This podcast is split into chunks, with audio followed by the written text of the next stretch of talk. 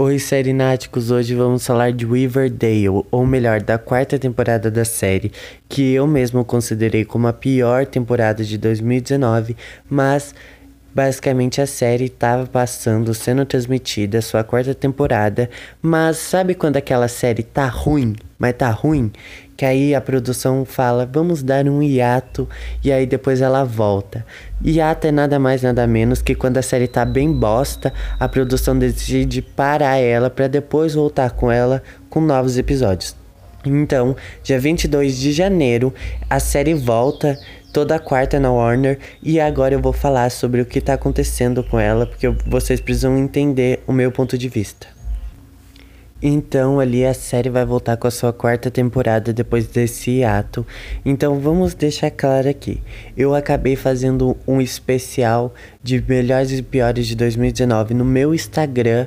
Se você não segue lá, segue lá, arroba vamos assistir. E aí lá eu acabei elegendo Riverdale, quarta temporada, como a pior temporada de 2019.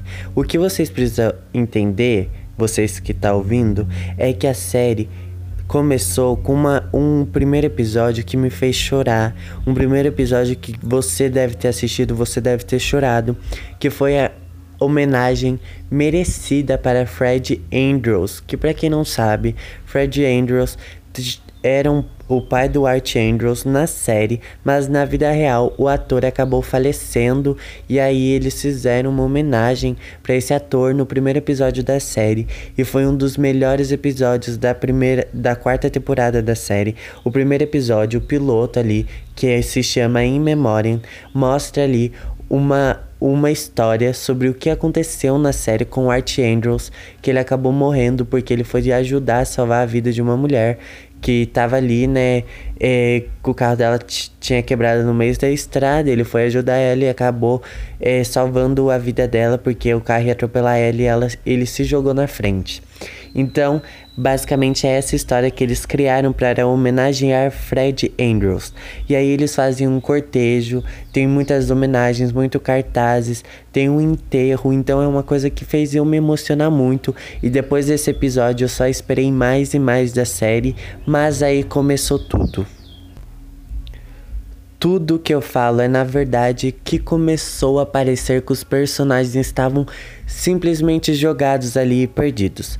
Basicamente eu vou contar tudo o que estava acontecendo com muito spoiler para vocês, mas basicamente aconteceu aqui que o Jughead que para mim é o melhor personagem da série, acabou sendo jogado para outra escola, porque simplesmente ele deu uma de que em Riverdale ele não conseguia aprender o suficiente, porque na verdade ali naquela escola Riverdale, não, os alunos basicamente não queriam aprender do jeito que ele queria.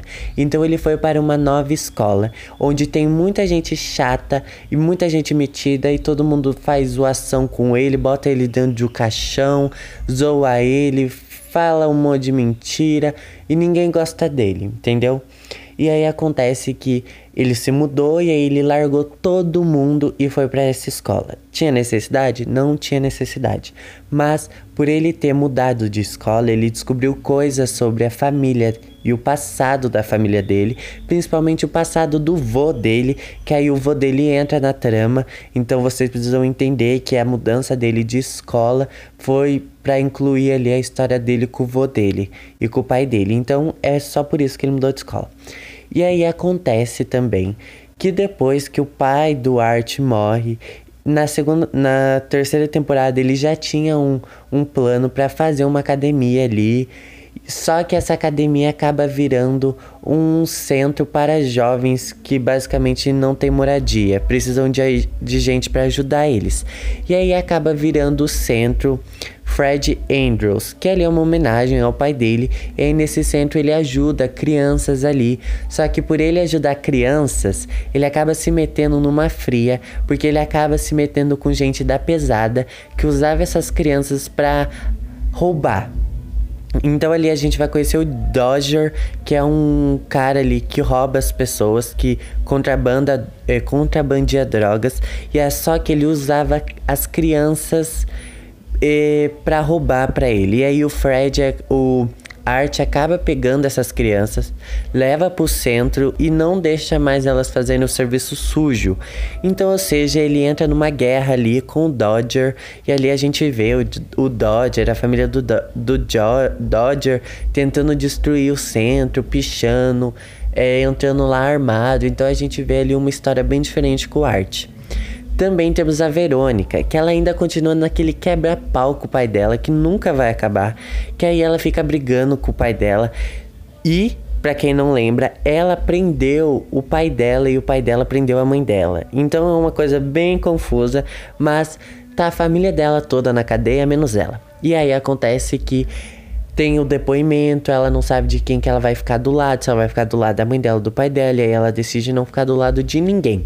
E também tem a parte que ela tem um inferninho, que ela acaba que ela se ferra porque o pai dela prejudica o inferninho.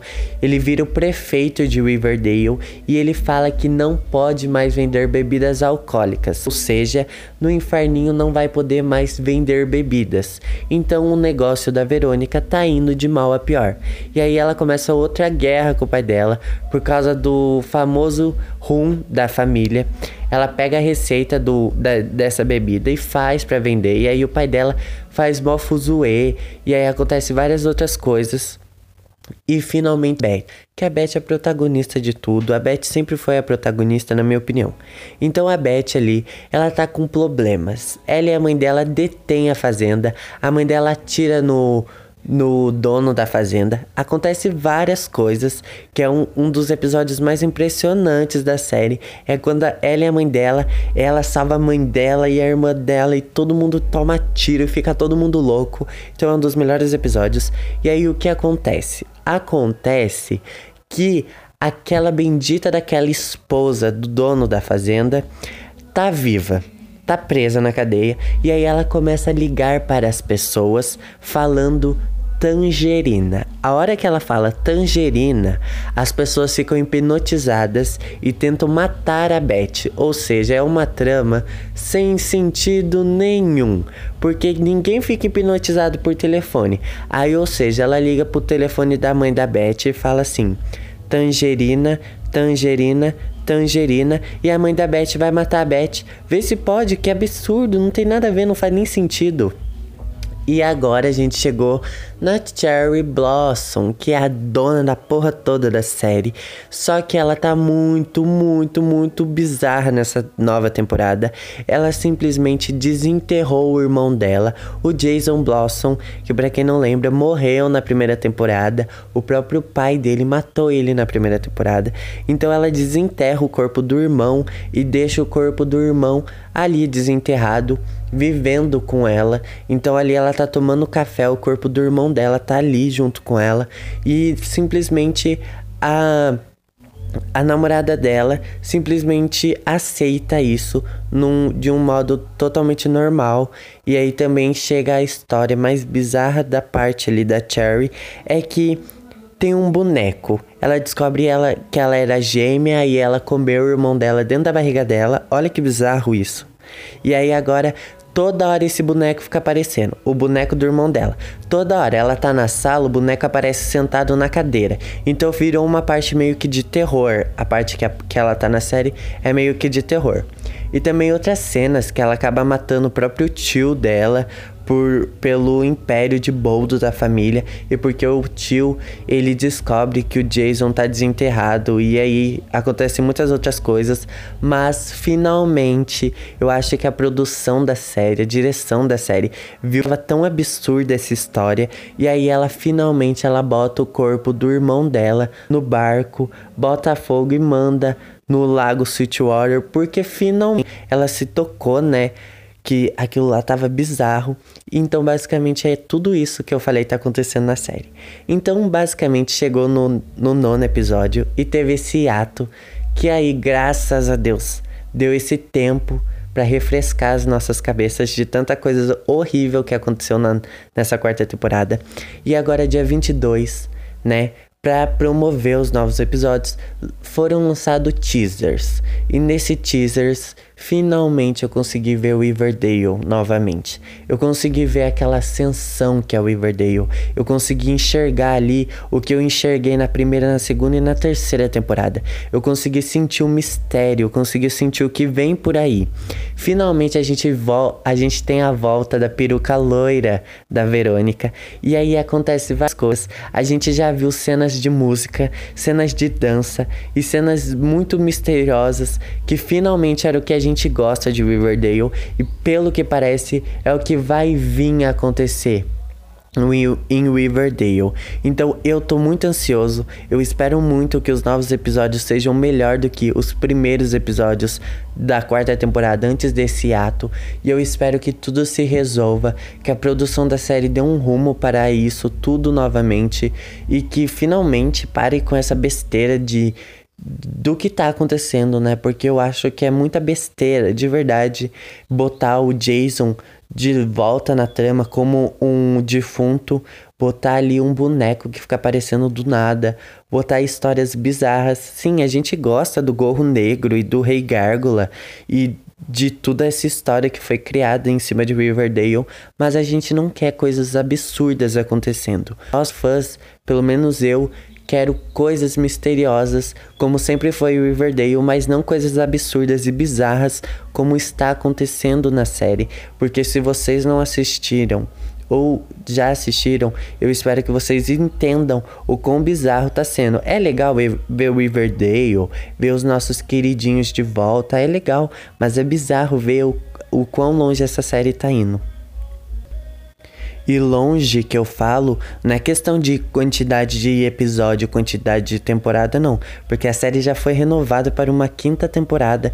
Então a gente tá mais ansioso ainda para esse universo do arte comics chegar com tudo e acabar com tudo, explodir tudo e ser um sucesso. Mas do jeito que tá indo a série, não tá dando não tá dando porque tá se tornando uma coisa muito de terror e muito pesada. Eu acho que tem cenas que não deveria ter tido e cenas que eram para ter e não teve. Ou seja, eles estão criando um mundo de Riverdale que a gente nunca imaginou ver, nunca imaginou ter. Então eu acho que a produção deveria voltar pro Riverdale antigo e fazer aquele grupinho, desvendar aquele mistério todo, ter o jornal da escola, voltar esse mundo, não esse mundo tão adulto como tá agora. É legal que nessa nova temporada a gente já teve festas, então a gente teve um festão que rolou até polícia, então a gente tem ali a adolescência, que é o que a gente quer ver. Na verdade, é, Riverdale é uma das, das poucas séries adolescentes que ainda passa na televisão e que a gente gosta. Então, eu acho que eles deveriam abordar mais adolescência, baile, baile escolares e sim, continuar nessa pegada misteriosa, que é o que fez Riverdale ser um sucesso, porque na primeira temporada tinha um mistério de quem matou Jason Blossom, na segunda tinha um mistério de quem era o Gorro Negro, na terceira teve um mistério de quem era o, o Rei Gárgula, o que era aquele jogo, e finalmente a gente foi descobrindo e isso foi fazendo a série ser um sucesso. Então, esse mistério é essencial na série. Então, na verdade, ter um mistério nessa série adolescente não é errado, é essencial porque faz isso ser muito bom. Mas então, o Riverdale tá tendo uma pegada muito pesada e eu espero que depois desse ato, a partir do dia 22 de janeiro, a série esteja mais leve e sim, que seja o Riverdale que a gente gosta tanto e que é esse sucesso aí que os fãs amam tanto. Mas que por favor, tá? Por favor, diretor da série, não bota outro defunto na cadeira e nem fica jogando o tabuleiro de Ouija, não, porque não tem necessidade. Só mata alguém e faz o Jughead e a Betty correr atrás para saber quem é, que tá de boa.